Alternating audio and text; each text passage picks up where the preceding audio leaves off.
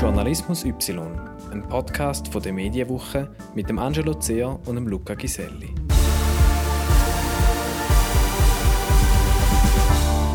Episode 33 No Bilag. Ja, die vielleicht wichtigste medienpolitische Initiative der letzten Jahre ist natürlich auch an uns nicht vorbeigegangen. Wir sind darum vorbeigegangen bei einem, der die Medienlandschaft schon länger beobachtet, und zwar beim Kasper Surber. Mein Name ist Kasper Surber. Äh, ich arbeite seit zehn Jahren auf der WOTS, äh, zuerst im Inland, dann in der Kulturredaktion und bin Mitglied von der Redaktionsleitung.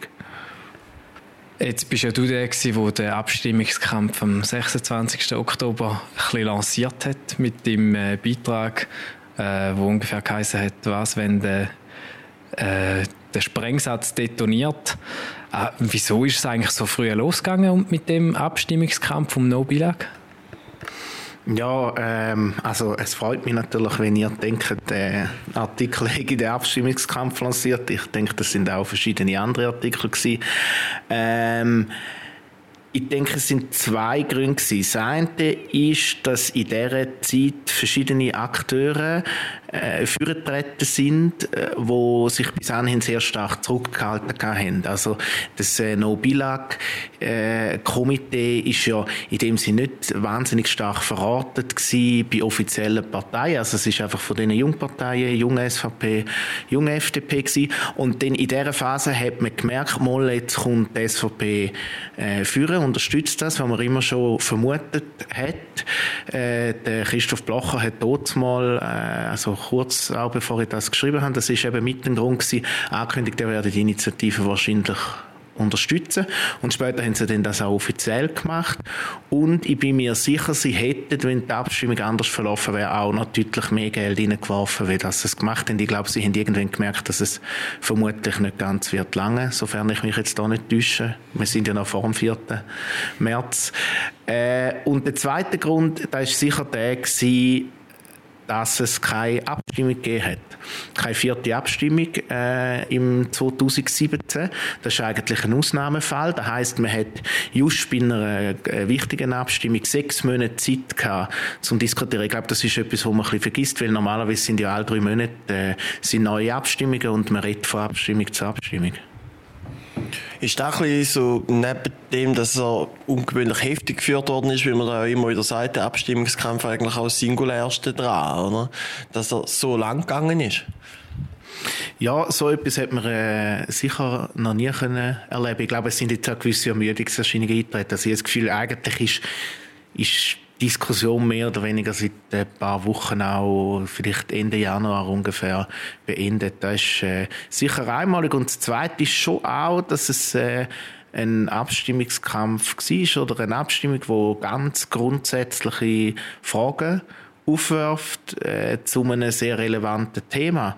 Äh, es ist eine radikale äh, Initiative, wo, da habe ich eben dort mal auch geschrieben, nichts anderes als äh, die Abschaffung vom öffentlichen Radio und Fernsehen würde bedeuten vom öffentlich finanzierten. Und ich glaube, da haben die Leute auch zunehmend gemerkt. Also von dem her, ich habe es eigentlich auch noch positiv gefunden. Es hat eine sehr äh, eine, genaue Meinungsbildung, würde ich sagen, auch stattgefunden. Wir haben das schon verschiedentlich jetzt können erleben, beispielsweise auch dort mal bei der Durchsetzungsinitiative, dass äh, zunehmend sehr genau auch argumentiert worden ist, was die tatsächlichen Folgen wären. Also von dem her ist das äh, der Abstimmungskampf sicher auch gutes Beispiel für die Direktdemokratie, wo ja nicht nur die SVP gut findet. Ich finde die auch gut. Noch bevor alles losgegangen ist, ich mag mich noch erinnern, im Oktober hat es schon mal die erste Meinungsumfrage zu No Bilag. Und dort hat es ja noch mehr Ja-Stimmen als Nein vorausgesagt. Ist die, ist die schlecht gemacht gewesen, oder hat auch hier schon gestimmt?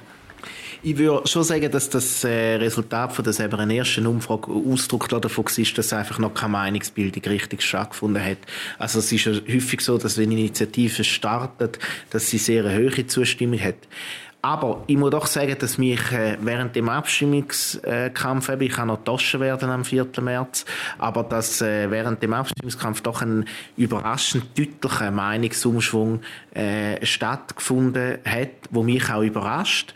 Ich erkläre es damit, dass einfach äh, Gegner schon äh, gute Argumente haben. Äh, die Leute sind, glaube ich, auch vorsichtig geworden mit Konsequenzen von Initiativen. Also beispielsweise äh, eben mit der dortmaligen Diskussion über die sogenannte Masseneinwanderungsinitiative, wo man nicht denkt hat, dass sie durchkommt. Also ich glaube, das spielt mittlerweile schon auch stark drin. Und eben, was man einfach gesehen hat, ist, äh, das ist für mich das Interessanteste gewesen, eben wie verschiedene Akteure schon darauf warten, äh, wo eine äh, weht der Wind und äh, man hat irgendwie gemerkt, äh, äh, Befürworter haben einfach keinen Wind in die Segel bekommen und äh, in, in, dem Moment haben die, die, durchaus Geschäftsinteressen hätten, äh, bei einer No-Bilag-Annahme, äh, die sind vorsichtig geworden und sind verschwunden aus, dem, aus äh, der Auseinandersetzung. Das schon, also ich finde schon, es ist recht eine interessante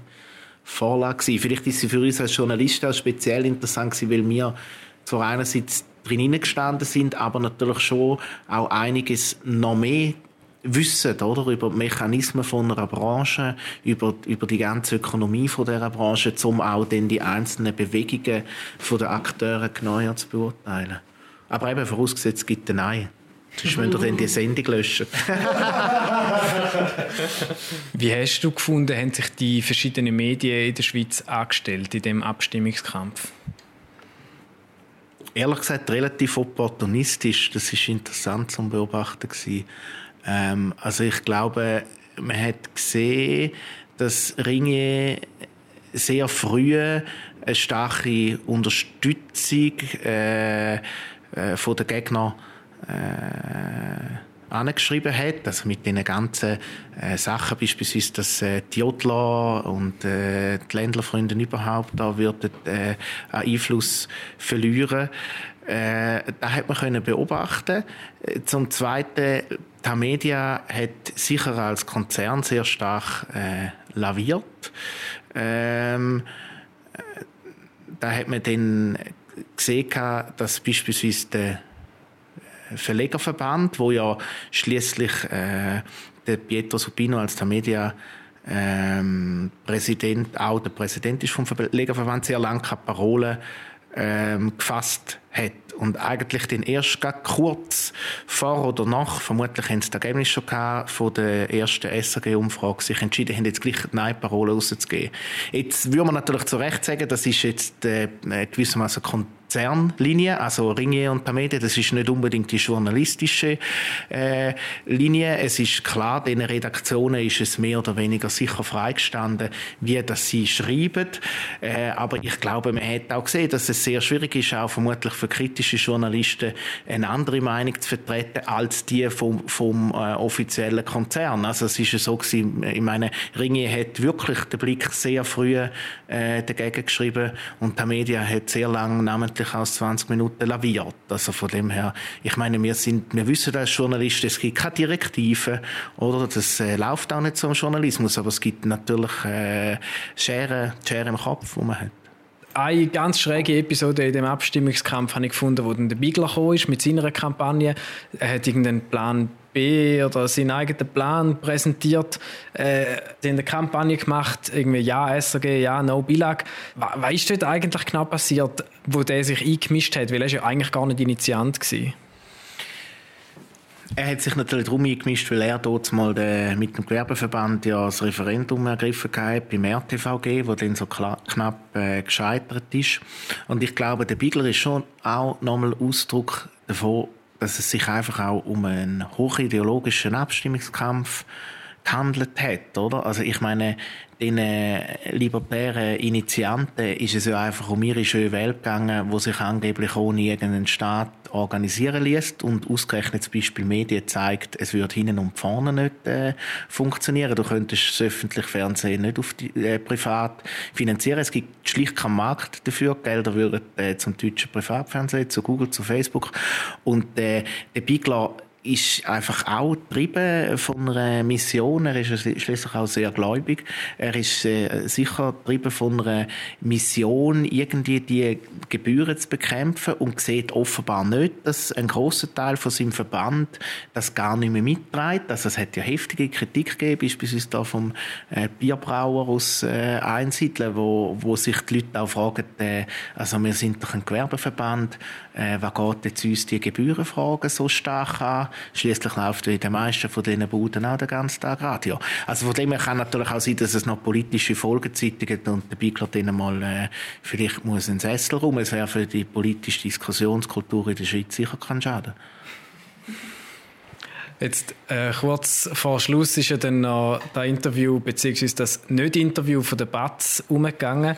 Äh, da hast du auf Social Media angetönt, dass die WOTS mal eine ähnliche Episode erlebt hat mit dem Initiant, mit dem Oliver Kessler. Ja, das ist so gewesen, dass wir schon vor einem Jahr einen Bericht gemacht haben darüber, dass am Komitee immer mehr Leute davonlaufen wegen dem äh, Oliver Kessler, wie einzelne kritisiert haben dort mal. Und äh, er ist dort, ist auch bekannt worden, dass er bei Mivo Sasek auftreten ist, bei so einem Sektenprediger. Äh, und dann haben wir wollen mit dem Kessler auch äh, das Gespräch suchen. Und es ist im Grunde noch sehr ähnlich verlaufen. Also wir haben nicht das Interview können führen, das hat er sowieso nie wollen, aber er hat uns die Fragen schriftlich beantwortet. Und zwar auf eine Art und Weise, äh, dass er einfach lange Antworten geschrieben hat, wo jeder weiß, äh, die kannst du so nicht in einer Zeitung bringen. Und dann irgendwie äh, immer wieder geschrieben hat, man müsste integral so abdrucken und ist dann auch, wir haben dann immer wieder Kürzungsvorschläge gemacht, weil wir finden, er soll ja auch zurückkommen zu diesen Vorwürfen und äh, ähm, am, am, Schluss haben wir uns auch entschieden, um die Antworten nicht abdrucken und haben da im Text dann auch so kenntlich gemacht, dass wir da jetzt nicht machen. Der hat uns dann darauf mit einer Klage gedroht. Die Klage ist äh, dann aber zum Glück nie eingetroffen. Und ich denke einfach, es erzählt für mich, also, ich meine, ich verstand, dass Leute sich zum Teil auch nicht richtig wiedergegeben fühlen in Medien. Medien sind immer auch eine Verkürzung, eine Verknappung, eine Personalisierung, eine Skandalisierung. Das ist klar. Ähm, aber die Art und Weise, wie jetzt äh, das äh, Initiativkomitee da agiert hat, lässt mich also schon ein bisschen ratlos zurück. Also, dass man, äh, ich glaube, viele haben sich wirklich Mühe gegeben, ihnen den Platz auch zu geben, oder? Ich meine auch das Theater rund um die Arena, ohne das SRF würde man den Oliver Kessler gar nicht kennen in der Schweiz, oder? Also, weißt, es ist so ein bisschen wie, also ich glaube, ein Stück weit muss man sich halt dann auch darauf einlassen. Ja, also, mir lässt, mir lässt das ein bisschen ratlos zurück. Und ich habe dort wirklich probiert, dass ich muss sagen, er hätte dann noch den Mailwechsel noch publiziert, den wir gemacht haben, wenn, äh, online in einem Blogbeitrag. Und ich habe äh, das Gefühl, äh, wir sind sicher, oder ich habe probiert, so weit freundlich zu bleiben, aber es, ist nicht, es hat nicht funktioniert. ja. Wer, sich, wer du jetzt noch nicht erwähnt hast, aber sich auch ein bisschen schwer getan hat mit dieser Position, ist die NZZ, oder? Also der Erik Guya hat ja dann mal einen Leitartikel geschrieben, wo er durchaus Sympathie bekundet hat für das Anliegen. Der Mitredakteur Rainer Stadler ist eher anderer Meinung gewesen. Wie hast du ihr Verhalten so ein bisschen empfunden während dem Abstimmungskampf?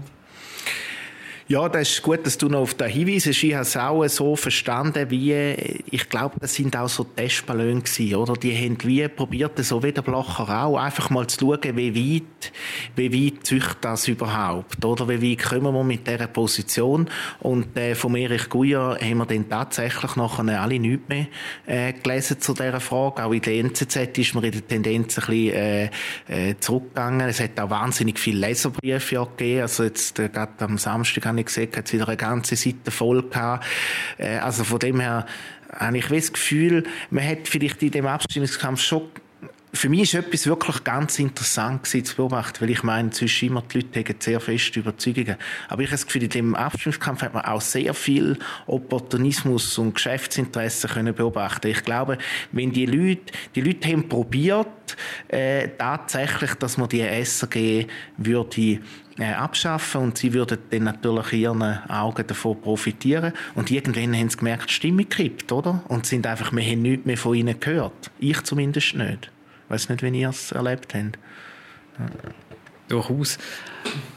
Aber hast du das Gefühl, die Rechnung, die sie sich gemacht haben, eben quasi weniger SAG, äh, dann geht es automatisch besser. Da ist ja jetzt auch viel darüber diskutiert worden. Hast du einfach das Gefühl, äh, die sehen da jetzt anders? Ich glaube nicht, dass sie es anders sehen. Ich glaube einfach, sie haben gemerkt, dass die Stimmung anders ist. Und äh, der Verlegerverband der ist ja vermutlich das Entscheidende in dem Ganzen. Die haben natürlich gemerkt, bei einer Umfrage von 60, 65 äh, Prozent Nein, äh, wo wäre denn nachher Ihre Verhandlungsposition gegenüber der SAG, wenn Sie gesagt hätten, äh, Sie seien für die Initiative? Die hätten sich ja blamiert, oder? Äh, ich glaube, das ist wichtig. Ich glaube nicht, dass Sie in dem Sinn, äh, die, die, Interessen sind immer noch die gleichen.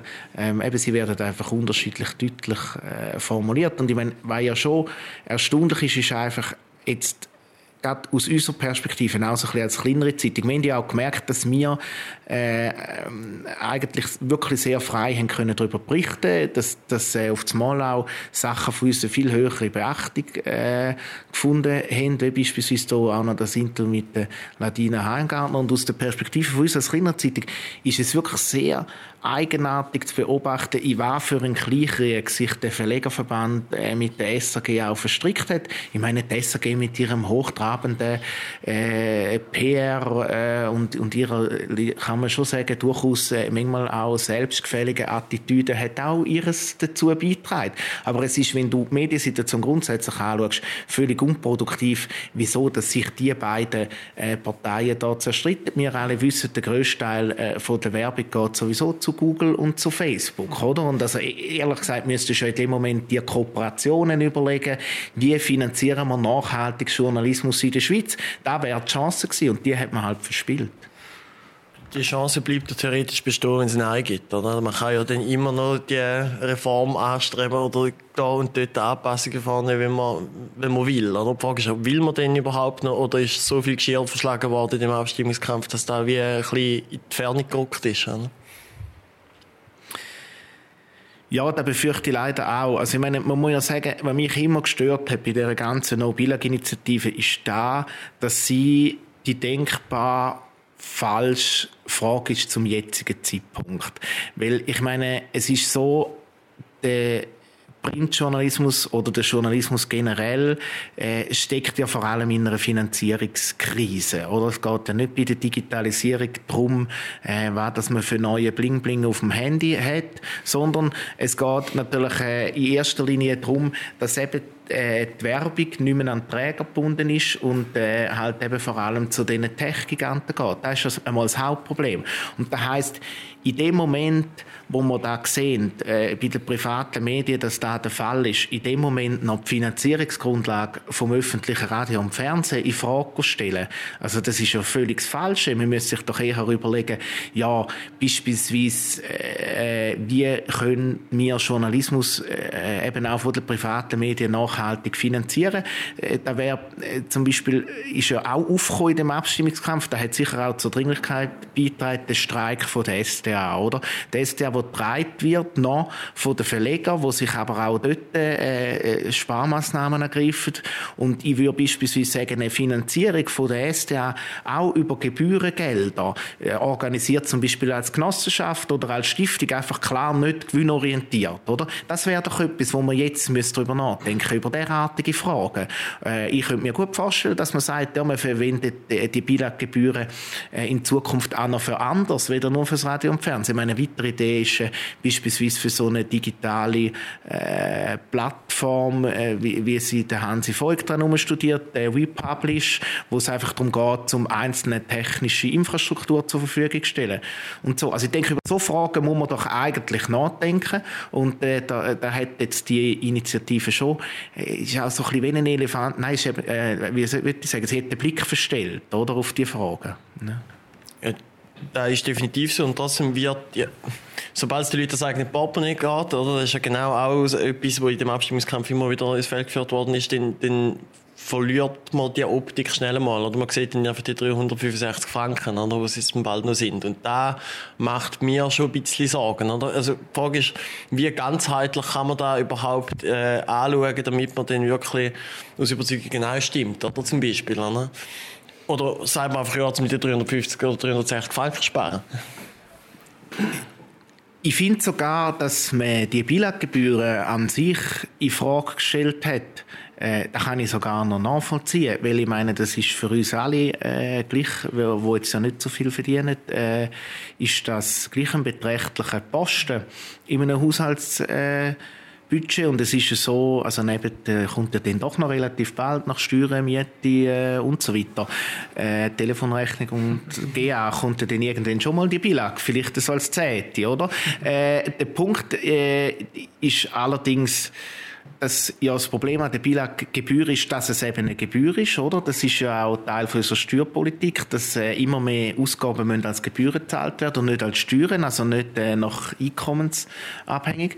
Da finde ich tatsächlich ein Problem. Aber genau da wird ja die Initiative nicht etwa angehen, sondern ähm, äh, wir stimmen ja nicht darüber ab, ob wir jetzt noch in Zukunft eine Kopfprämie wollen oder ob wir ähm, tatsächlich äh, eine Steuer wollen. Und ich hoffe schon, dass die Diskussion Diskussion einmal noch geführt wird, ob man nicht könnte äh, die Gebühr halt auch einkommensabhängig äh, machen, also dann letztlich mit den Steuern einziehen. Das hat natürlich eine andere problematische Folge, da wissen wir ja, Bilag wird darum von einer privaten Firma als Gebühr erhoben, weil dann nicht das Parlament äh, über die Höhe entscheiden. Das heißt, es kann auch keine Strafmaßnahmen geben, so wie man es ja regelmäßig in der Kulturpolitik erlebt, wo wenn jemand einen dummen Latz hat, dann werden einfach Subventionen äh, gekürzt und da müssen wir natürlich dann je nachdem beim Radio und beim Fernsehen befürchten. Das heißt, man hat so ein eine demokratiepolitische Schwierigkeit hat, aber das Problem von der Höhe von der Gebühr äh, sehe ich selber schon. Jetzt macht es aus einer linken Perspektive genau Sinn, das zu kritisieren, so wie du es machst. Und das führt aber jetzt auch dazu, dass die Grenzen zwischen dem Ja- und dem Nein-Lager irgendwie auch anders verlaufen sind als bei anderen klassischen politischen Abstimmungen, oder? Hm, nein, so würde ich jetzt eigentlich nicht sagen. Also ich meine, die Linke ist sehr geschlossen und vehement von Anfang an gegen äh, die Vorlage. Man hat immer wieder gesagt, die jungen urbanen Netflix-Schauer und so.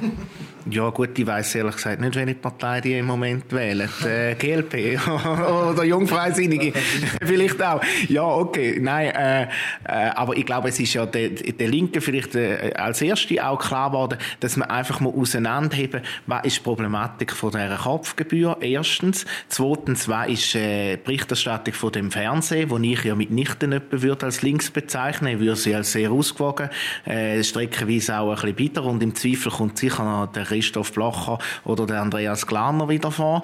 Äh, also wenn man es zu wenig gesehen hat.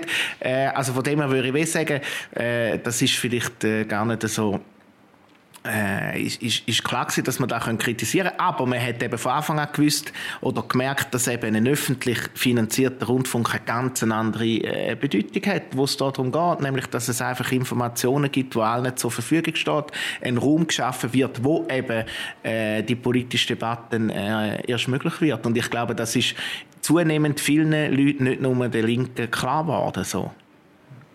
Jetzt ihr als Wochenzeitung habt ja schon immer ein eine andere Rolle gehabt. Wie läuft es denn bei euch? Also ich meine, wir haben einfach ganz einen grossen Vorteil gehabt von Anfang an in dieser Medienkrise und äh, der ist ja so, eine ein normale Tageszeitung oder früher auch ein Wochentitel ist finanziert gewesen, Werbung, äh, Leser im Verhältnis äh, 70% Werbung, 30% Leser also Abos, oder? Und äh, die Werbung ist zunehmend zurückgegangen. Also noch, äh, so ein Titel, ich glaube jetzt etwa die NZZ finanziert sich mittlerweile 50-50 über Werbung und Leser. Und bei der WOTS ist es so, wir haben immer schon sind zu 80 Prozent über die Leser finanziert gewesen und zu 20 Prozent über Inserat und auch noch einen kleineren Teil über Spenden.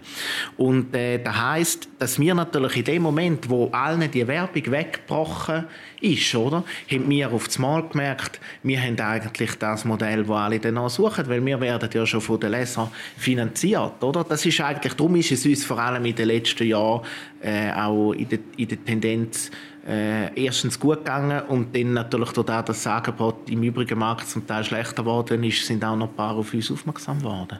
So, das ist eigentlich einmal so ein bisschen der erste Teil vom Erfolgsmodell. Und das zweite ist, dass, da, dass wir als Genossenschaft organisiert sind, wo nur den Mitarbeiterinnen und Mitarbeitern gehört, äh, gibt es natürlich auch keinen äh, Druck vom Kapital, oder? Also beispielsweise Tamedia ist ein börsenkotiertes Unternehmen, die müssen einfach Dividenden rausholen, oder? Auf das sind wir ja nicht angewiesen. Das klingt jetzt fast ein wie die Marketingkampagne der Republik letztes Jahr. Haben ihr da eigentlich etwas gespürt? Ja, also ich denke, es ist sicher so, dass es einen Haufen gibt, wo, wo wie auch die Republik abonniert haben. Äh, es wird sich zeigen, werden sie sich die beiden Titel leisten. Es kann sein, dass wir auch einzelne Leser äh, verlieren. Es kann sein, dass wir auch vielleicht wieder gewinnen. Ich muss sagen, das ist äh, in dieser Hinsicht relativ ruhig oder auch positiv gesehen, weil ich finde, die Republik äh, bei allem, was man auch könnte über sie sagen, finde ich, ist es gleich wirklich das richtige Modell. Äh, es ist gut, dass Leute in Journalismus investieren, an das glauben, auch mit Leidenschaft an, die Arbeit äh, glauben. Und von dem her, ich finde, das ist sehr ein willkommener äh, Mitstreiter. Also im Grunde genommen ist es ja interessanter, du hast irgendwie neben dir vier, fünf, ich meine, da haben wir immer schon ein bisschen gespürt, auch bei der Tageswoche, oder? Du hast auch noch vier, fünf kleinere, die ein bisschen, sagen wir, in eine eigenständige Richtung gehen, die nachhaltiger finanziert sind, wieder die Riesenkonzerne, oder? Also wie die Media oder oder irgendwie. Notabene finde ich auch beim Tagesanzeiger wird zum Teil hervorragender Journalismus gemacht. Also man muss ja da nicht immer so tun, ähm, nur wir würden da, hätten da die Nase fahren, oder? Also das stimmt ja nicht. Das wird ja immer noch gemacht, oder? Ähm, ja, aber ich glaube einfach von dem äh, ja, es ist sicher toll, gibt es da jetzt einen neuen Mitstreiter, ähm, nicht im Sinn, wenn man sagt, ja, Wettbewerb äh, fördert da irgendetwas, sondern ich glaube einfach, weil es äh, in interessanter ist, wenn es mehr Stimmen gibt. Vielleicht noch eine Frage äh, zu der WOTS. Die digitale Transformation haben wir ja auch, auch wenn ihr weniger Einbußen habt deswegen, oder? Aber äh, wie, wie meistert ihr die? Richtet ihr euch stärker auf Online aus? Schaut ihr, dass ihr eigentlich irgendwie auch auf Social Media irgendwie attraktiver werdet, so wie da alle anderen machen? Oder sagt ihr bewusst, nein, wir sitzen jetzt mal primär auf der Print und online ist so ein bisschen Zweitverwertung für unsere Geschichten von der Woche, oder? Mhm. Ja, also es ist so, dass ähm, wir eigentlich schon eine klare Social Media Strategie auch haben. Also bei uns ist es so, wir haben ja äh, im Grunde genommen so äh, eine zeitlich geschaltete Paywall, also dass auf der Webseite am Anfang nur bestimmte Berichte online gehen und nicht alle, wo du als Printleser hast oder auch als äh, Nutzer von der App äh, mittlerweile, sondern äh, äh, nur einzelne gehen online und die verbreiten wir dann auch über Social Media. So, also von dem her, man kann eigentlich die WOTS auf drei Arten lesen, im Print, in der App, wo du auch als Abonnent das ganze Angebot hast, plus auf Social Media, wo du einzelne Berichte hast. Und wir sagen beispielsweise auch viele Leser als Rückmeldung, sie lesen eigentlich die WOTS auf die drei Arten. Also das heisst, es gibt nicht den klassischen Leser, der den Print liest, sondern jemand liest, äh, lesest vielleicht im Büro mal einen Text äh, auf dem Facebook, dann lesest vielleicht das Thema, die lange Reportage daheim. Äh, so, also ich glaube, das hat sich sich auch wie so ein bisschen äh, äh, ausdifferenziert, wie dass man das halt liest. Aber eben, nochmal zum auf den Gedanken zurückkommen, den Leuten ist es wirklich klar, okay, ich zahle einfach äh, die, die 250 Franken für die WOTS pro Jahr, oder? Unabhängig davon, ob ich es äh, wo ich es lese und auch unabhängig davon, ob der eine oder andere im Facebook auch noch einen Text gratis liest. Das ist natürlich für uns schon auch gut vom Marketing. Das ist vielleicht mal die eine Überlegung. Man kann natürlich schon einen Schritt weiter gehen und sich die Frage stellen, okay, dann machen wir jetzt so. Und wir müssen uns aber ja vielleicht schon auch stärker überlegen, äh, müssen wir gewisse Inhalte nicht auch anpassen? Also gewissermaßen unsere Grundlage ist immer, Beiträge kommen aus dem Print und erscheinen online auf die genau gleiche Art, oder? Also müssen wir die nicht anpassen. Das ist zum Beispiel lustig bei dem Artikel, den ihr jetzt am Anfang von dem Gespräch angesprochen habt, bei dem äh, über Bilag oder der erste, den ich geschrieben habe. Da gebe ich jetzt ehrlich zu, als äh, Journalist, da habe ich auch äh, so geschrieben, dass man kann, dass ich glaube, dass er gepusht wird auf dem Facebook. So, äh, da musst du zum Beispiel einfach drei knallige Sätze hineinschreiben. Oder ich habe zum Beispiel geschrieben, dass es wie wenn man die, äh, äh, die Eisenbahn würde die Wege von der Schiene nehmen und das Schienennetz gerade auch noch verkaufen. Oder? Und ich meine, das ist, ehrlich gesagt finde ich das manchmal ein bisschen, ist vielleicht ein bisschen eine populäre Formulierung, oder? Aber ich habe schon gewusst, wo ich da geschrieben habe, gut, musst einfach zwei, drei so Sätze hineinschreiben, dann züchtet es den schon, oder? Und, und das heisst, das heisst, natürlich verändert sich der Journalismus selber in diesen, in diesen Verbreitungsmöglichkeiten auch. Und da muss man schon auch mit bedenken, wie wichtig ist es einem, oder? Das, äh, äh, also eben, schreibt man dem vielleicht extra immer ein bisschen zu populär oder so? Das sind interessante Fragen. Also du kannst, das, was ich sagen will, ist, damit, damit etwas wirklich äh, verbreitet wird, lange es eben nicht, wenn sie immer in den klassischen äh, Formulierungen vom Printjournalismus äh, geschrieben sind. Jetzt habe ich da etwas verrötelt. Ist ja gleich. Aber ich, das ist jetzt eigentlich eine super Vorlage, um nochmal so ein bisschen den Bogen schliessen auf die No-Bilag-Diskussion. Darum sind wir ja da. Was hast du das Gefühl, wie wird es jetzt weitergehen? Wie wird, jetzt gibt es eine Medienrechtsdiskussion, da heisst es irgendwie schon lange, dass die mal kommt. Äh, was hast du das Gefühl, oder weißt du auch deine Meinung, wärst du dafür, dass man irgendwie sich mehr hinbewegt zu einer allgemeinen Medienförderung, die nicht mehr auf Radio und Fernsehen fokussiert ist zum Beispiel? Ich glaube einfach, es ist eine Phase, wo man alles muss durchdenken und sich überlegen. Ich könnte gar nicht unbedingt sagen, ich sage jetzt äh, zwingend schon für da oder für selbst. Ich glaube, äh, es ist sicher so, dass wir zum Beispiel auch von der Wurzel recht skeptisch sind gegenüber äh, inhaltlicher, also dass wirklich mehr den Inhalt gefördert wird, weil das ist einfach sehr problematisch angesichts von der Pressefreiheit. Ich glaube, man muss schon vor allem Strukturen fördern, wo die Medien selber beim, äh, bei der Produktion eben die Arbeit erleichtern. Ich glaube, man muss in die Richtung gehen. Ich bin aber sicher, dass die Diskussion, ich habe mir das gerade auch mal überlegt, letzte, ich denke, ein Jahr lang, zwei, äh, wird man müssen da wirklich auch als Medienjournalisten nochmal sehr genau dranbleiben. Es kommt jetzt in das neue Mediengesetz. Es wird wieder darum gehen, äh, was darf die SRG online machen, was darf sie nicht machen. Ich finde, sie sollte ein bisschen mehr dürfen machen, weil sie muss ja die digitale Transformation auch bewältigen. Kannst ja nicht sagen, ja, niemand schaut irgendwie mit Tag oder Tagesschau schaut nur noch die über 60-Jährigen. Dann hat es ja auch letztlich mit der Form vom Medium zu tun, oder? Nicht mit dem Inhalt zwingend. Da musst halt die Form vielleicht auch dürfen anpassen, eben vielleicht stärker Richtung von äh, Podcasts oder, oder eben logisch, ja, und in so Richtungen gehen. Und ich finde einfach, es, ist, es wird eine offene Frage sein. Ich denke, es wird sich eher natürlich noch stark zuspitzen äh, mit den beiden äh, Konzernen, also NZZ und Tamedia mit diesen Mantellösungen, was dort in jeder Region passiert. Ich meine, die Auswirkungen beispielsweise von der Tamedia, die kommen jetzt zuerst, oder? Die haben sie jetzt mal zusammengeschlossen, da werden wir sehen. Äh, also ich glaube, das Medienthema bleibt extrem virulent und es bleibt wichtig, zum da dranbleiben, zum, zum auch genau recherchieren und ich glaube auch zum weiter diskutieren.